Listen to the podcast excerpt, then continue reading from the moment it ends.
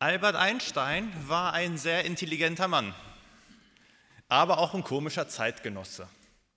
Ich habe mal ein Zitat von ihm mitgebracht, das äh, seine Arroganz und seinen komischen Charakter auch ein Stück weit zeigt. Er sagt, zwei Dinge sind unendlich, das Universum und die menschliche Dummheit. Aber bei dem Universum bin ich mir noch nicht ganz sicher.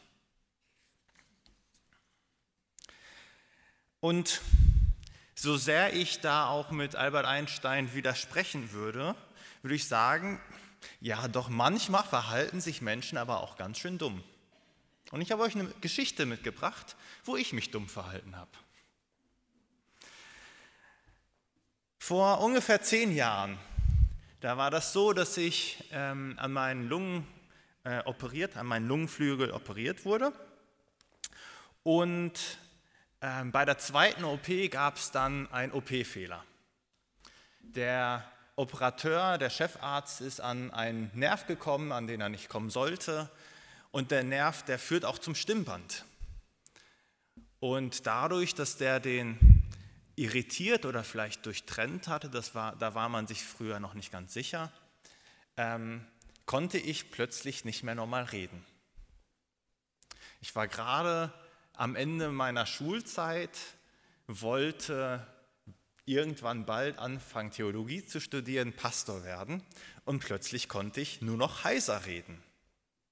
Beim Stimmband verhält sich das so, ein kurzer medizinischer Überblick, hoffentlich sind heute nicht zu viele Mediziner unter uns. Ähm, das, das Stimmband, oder da gibt es zwei Stimmlippen beim Stimmband, die vibrieren halt ganz viel beim Sprechen. Und, und falls das eine gelähmt ist, dann, dann ist das sozusagen die ganze Zeit geöffnet und das andere Stimmband ähm, kann halt nicht die, ähm, oder das andere, die andere Stimmlippe kann, kann da nicht diese Lücke zumachen, weswegen die Luft rauskommt, anstatt dass die Luft ab und zu auch ähm, gestoppt wird. Und dadurch hört sich dann eine Stimme heiser an wenn zum Beispiel eine, ein Stimmband gelähmt ist. Und so war das dann bei mir. Ich konnte nur noch heiser sprechen und man konnte mir auch nicht sagen, ob meine Stimme wiederkommt oder nicht. Und was sie aber auch gleichzeitig gesagt haben, die beste Chance, wie ich meine Stimme wiederbekomme, ist, dass ich Stimmtraining mache, Logopädie, in der Hoffnung, dass dann das gesunde Stimmband so stark trainiert wird, dass es das andere mehr oder weniger ersetzen kann. Also, dass, dass das eine Stimmband auch das, das Loch sozusagen wieder füllen kann, das, was das andere halt nicht kann. Also ähm, habe ich natürlich was gemacht? Richtig. Äh, das war damals noch in Hagen. Ich bin zur Logopädie gegangen. War auch alles schön und gut. Kurz danach bin ich umgezogen nach, nach Hamburg. Dort habe ich meine FSJ angefangen. Und oh, es war schon merkwürdig, dass ich mich eigentlich fast jedes Mal melden musste, damit alle ganz still werden und ich was sagen durfte. Weil sonst hat man mich nicht gehört, wenn die anderen mitgeredet haben weil das immer so eine heisere Stimme war. Und dann habe ich in Hamburg auch weiter Sprachtraining gemacht. Da, also in Hagen waren es mehrere Monate, dann nochmal in Hamburg, zwei Monate ungefähr. Und ich weiß nicht, wer schon Erfahrung mit Logopädie hat. Aber ich muss sagen, da macht man sich schon irgendwie zum Affen. Man muss wirklich komische Übungen durchführen. Also zum Beispiel so eine Übung, wo man mit so einem Ball den immer gegen die Wand werfen muss und dabei so laut wie möglich ähm, etwas Bestimmtes sagen muss oder schreien muss, so bestimmte Laute von sich geben muss äh, oder versucht von sich zu geben, weil alles ist natürlich heiser. Und äh, also, wenn, wenn man da nicht irgendwie ein halbwegs vernünftiges Verhältnis hat mit, mit dem Logopäden, Logopäden, dann fühlt sich das alles wirklich sehr merkwürdig an. Und und ich war da auch sehr dankbar in Hamburg, dass ich schnell angenommen wurde, schnell eine Stelle für Logopädie bekommen habe. Aber das war unter der Voraussetzung, dass die sich äh, dass die mich im Team so ein bisschen hin und her geschoben haben, je nachdem, wo die Plätze frei waren. Und irgendwann habe ich gesagt, tut mir leid, ich kann das nicht mehr machen. Ich fühle mich einfach nicht mehr gut hier. Also habe ich das Sprachtraining aufgehört.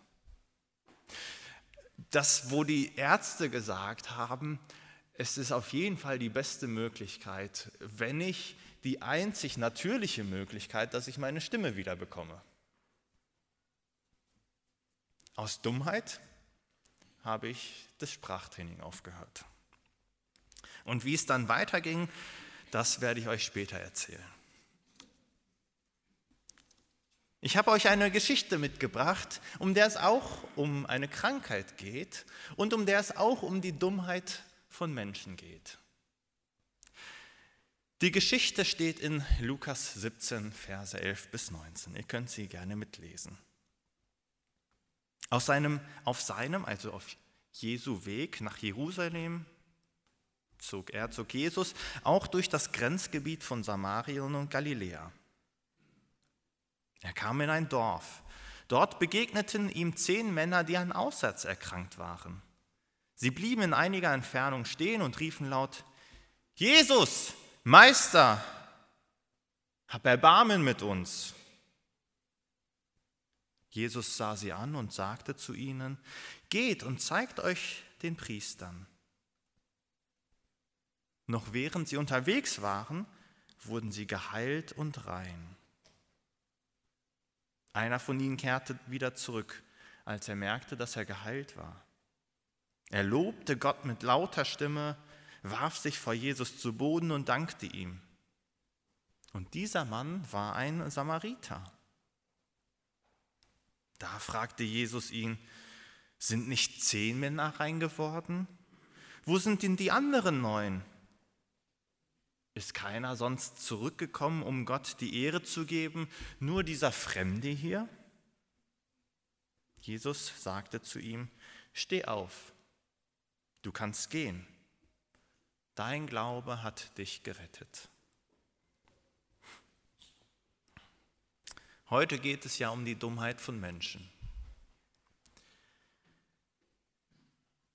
Und nachdem ich das so ein bisschen angesprochen habe, werden jetzt sicherlich ganz viele von euch denken, ich weiß, wer hier die Dummen sind. Das sind doch die neuen Menschen, die nicht zurückgegangen sind. Aber ich behaupte mal ganz frech, der dumme Mensch ist eigentlich der, der zurückgegangen ist. Um das so ein bisschen zu erklären, müssen wir erstmal verstehen, was Hautaussatz auch gerade nach damaligem Verständnis eigentlich war. Hautausschlag, das war kein einfacher roter Ausschlag, keine Neurodermitis, sondern das konnte ganz unterschiedliches sein, war meistens, ah, also es gibt im Alten Testament auch so Beschreibungen, ich will jetzt nicht zu sehr ins Detail gehen, das hört sich schon eklig an. Wir werden gleich noch mal ein bisschen was dazu lesen.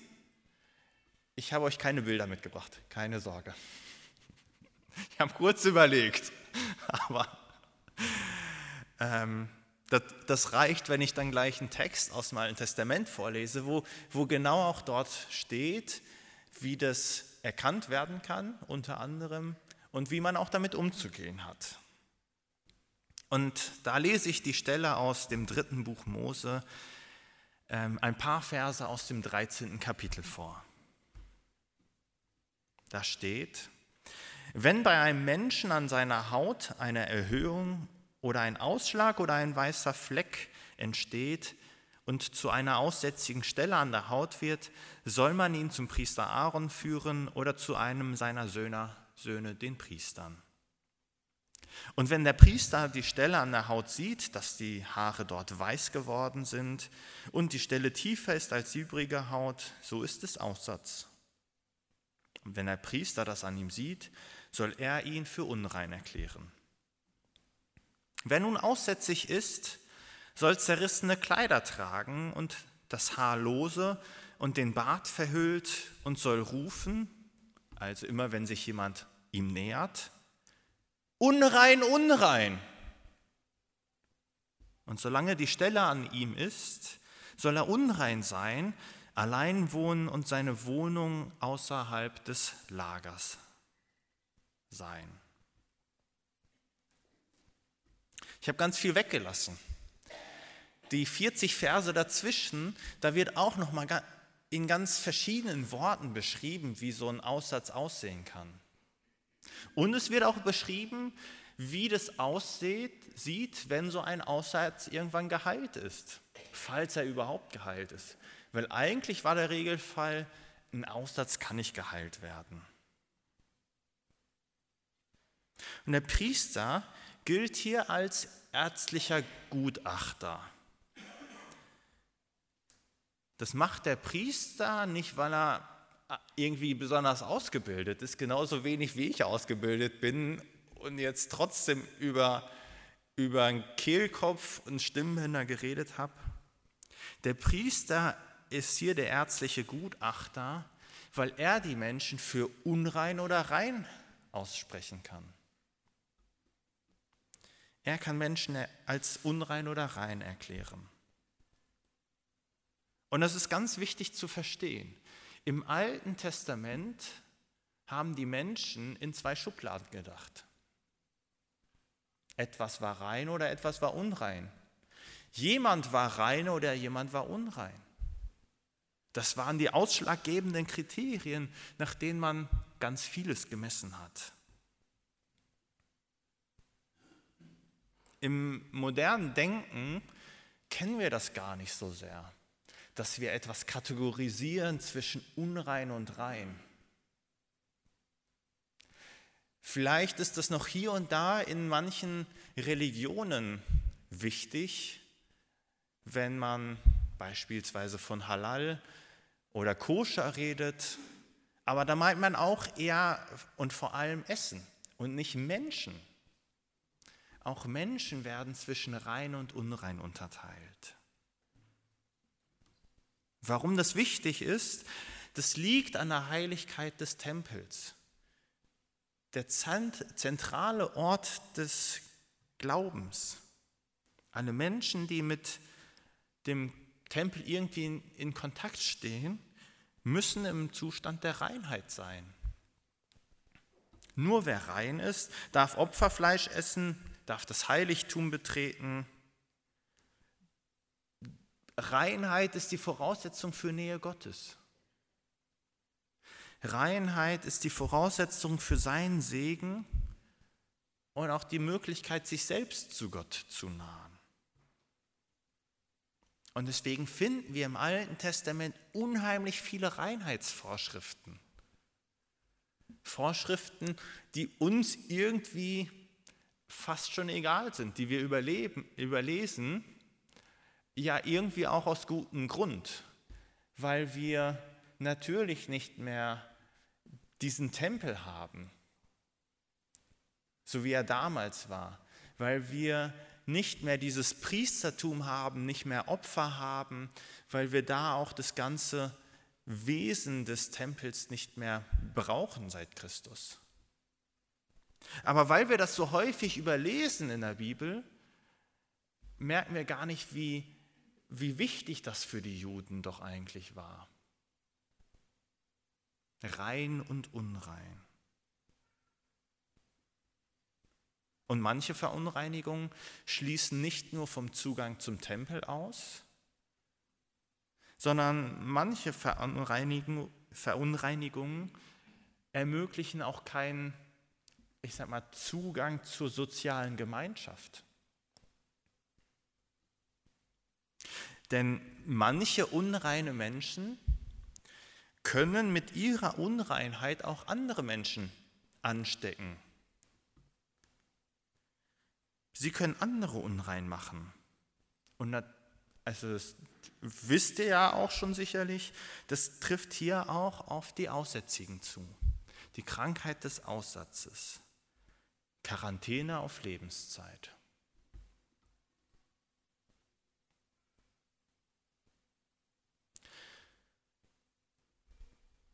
Falls die Menschen doch irgendwie geheilt werden, gesund werden, obwohl das wirklich eine Ausnahme ist, dann müssten die Wunden überprüft werden.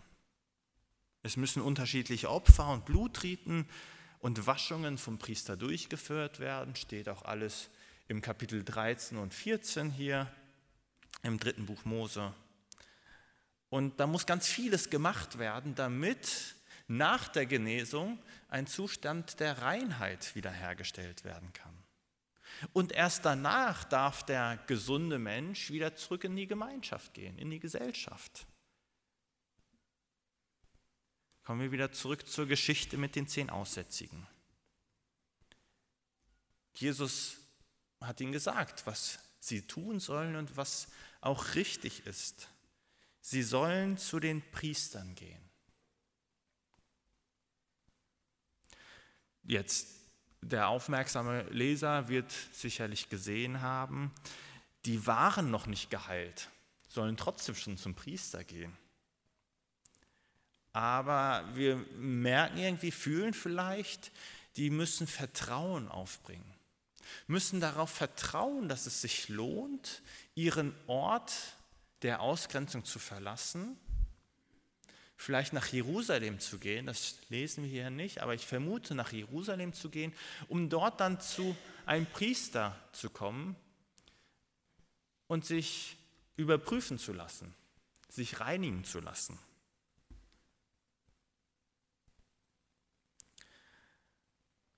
Und während sie aber erst auf dem Weg sind, können wir lesen, dass diese Menschen, diese zehn Aussätzigen geheilt werden. Das Vertrauen hat sich gelohnt. Und das erleben wir ja auch heute noch mal viel häufiger, dass Heilung nicht auf Knopfdruck passiert, sondern dass Heilung irgendwie ein Prozess ist. Und dann steht in Vers 15, dass einer von ihnen zurückkehrte, als er gemerkt hat, dass er geheilt war. Und er lobte Gott mit lauter Stimme. Da steht eben nicht, dass dieser Mensch erst beim Priester war und dass er danach nach seiner Reinigung zurückgekehrt ist.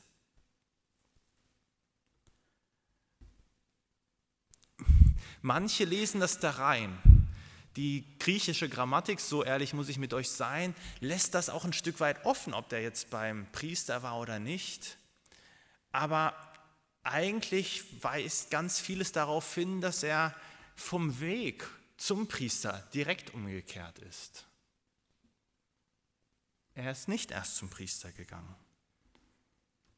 Und ich bezeichne das als dummes Verhalten aus zwei verschiedenen Gründen. Das erste ist, der Samariter hört nicht auf Jesus. Jesus hat gesagt, geh zum Priester, aber das macht er nicht. Beziehungsweise er war auf dem Weg, aber kommt nicht zum Priester. Der Samariter hört nicht auf Jesus. Und das Zweite, warum es dumm ist, dass er nicht zum Priester geht, ist, weil ich euch ja schon erklärt habe, dass der Priester nochmal Opfer, Rituale, Waschungen durchführen muss und erst danach ist die Person rein. Danach darf die Person erst Gemeinschaft haben. Dieser aussätzige Samariter war, ich weiß nicht wie viele Jahre schon an Aussatz erkrankt, vielleicht sogar Jahrzehnte, konnte keine Gemeinschaft mit den vielen Juden in der Stadt haben, keine Gemeinschaft mit der Familie. Ich kann mir vorstellen, dass die Sehnsucht nach Gemeinschaft riesig war. Aber solange er nicht vom Priester als rein erklärt wird, darf er das nicht. Darf er keine Gemeinschaft mit den normalen Juden haben. Und deswegen würde ich sagen, ja, der Samariter hat irgendwie dumm gehandelt. Aber irgendwas hat diesen Samariter angetrieben, dass er seine Vernunft abgelegt hat und anders gehandelt hat, als die Norm es erwarten würde. Irgendwie war es ihm wichtiger, zu Jesus zurückzukommen, als die ganzen Regeln zu befolgen. Und ich glaube, das können wir von dem Samariter lernen. Manchmal sind Regeln und Gebote sekundär. Wir müssen nicht mit dem erhobenen Zeigefinger bei uns selbst oder bei anderen wie so strenge Pharisäer darauf erpicht sein, irgendwie alles Mögliche zu halten und alle Verbote auch irgendwie der, auch der Bibel ernst zu nehmen.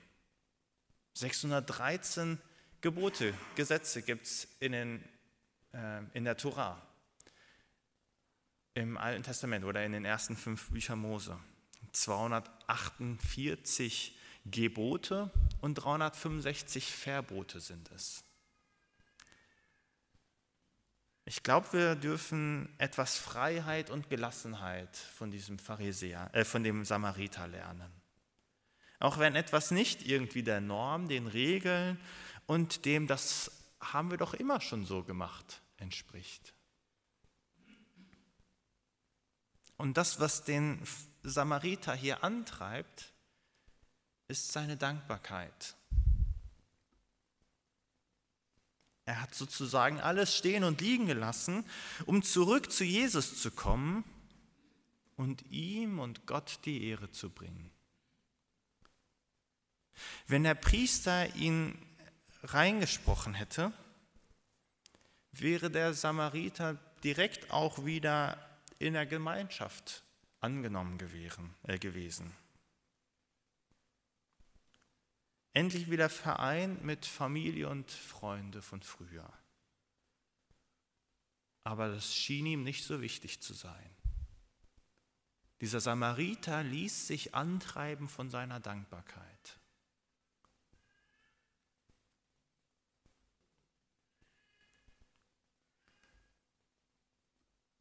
Und in diesen, in diesen wenigen Sätzen, die hier auch zur Beschreibung genutzt werden, steckt so ein schönes und intensives und auch mächtiges Bild. Der Mann, der weiß ich nicht, wie viele Jahre immer schreien musste, unrein, unrein, halt dich fern von mir, ich habe Aussatz. Dieser Mann hat jetzt seine Stimme genutzt, um Gott mit lauter Stimme zu ehren. Ich finde das so ein schönes und wunderbares Bild. Die Dankbarkeit hat den Samariter angetrieben, menschlich gesehen irgendwie dumm zu handeln aber dafür ist er zu Jesus gekommen.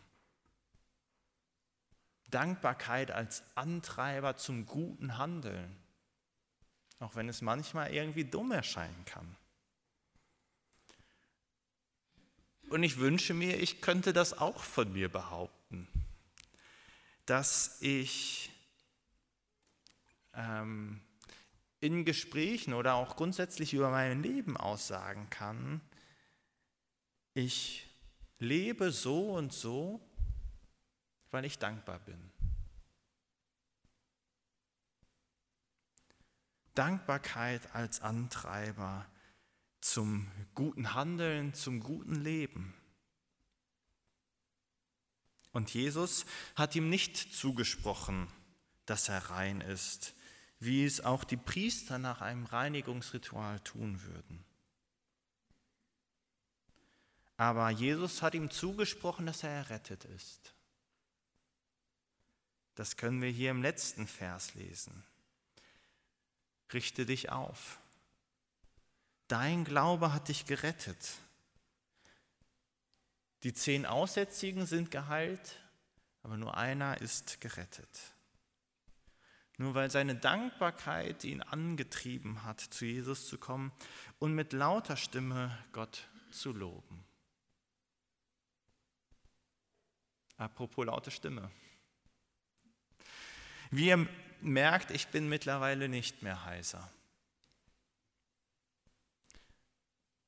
Wenige Wochen, nachdem ich nicht mehr zur Logopädie gegangen bin, und ja, ich habe auch meine Übungen, die ich machen sollte, nicht zu Hause gemacht. Die einen oder anderen kennen das vielleicht aus der Physiotherapie. Aber nach wenigen Wochen ist jemand in die Tür reingekommen, als ich gerade im Büro saß. Ich wollte mit meiner hauchigen Stimme wieder Guten Morgen sagen. Und plötzlich ist so, ist so eine Silbe von den, von den sechs, sieben Silben plötzlich lauter gewesen als die anderen. Und dann hat es nochmal ein, zwei Wochen gedauert und die Stimme ist ganz wieder gekommen. Ein Prozess der Heilung. Und im Nachhinein kann ich sagen, Gott hat mich gesegnet trotz meiner Dummheit. Gott hat mich gesegnet trotz meiner Dummheit. Und deswegen bin ich wirklich dankbar, dass ich auch hier vorne stehen darf, dass ich meine Stimme nutzen darf. Und als kleines Zeichen meiner Dankbarkeit will ich auch etwas auf den Tisch der Dankbarkeit legen. Ein Mikrofon, dass ich meine Stimme wieder habe.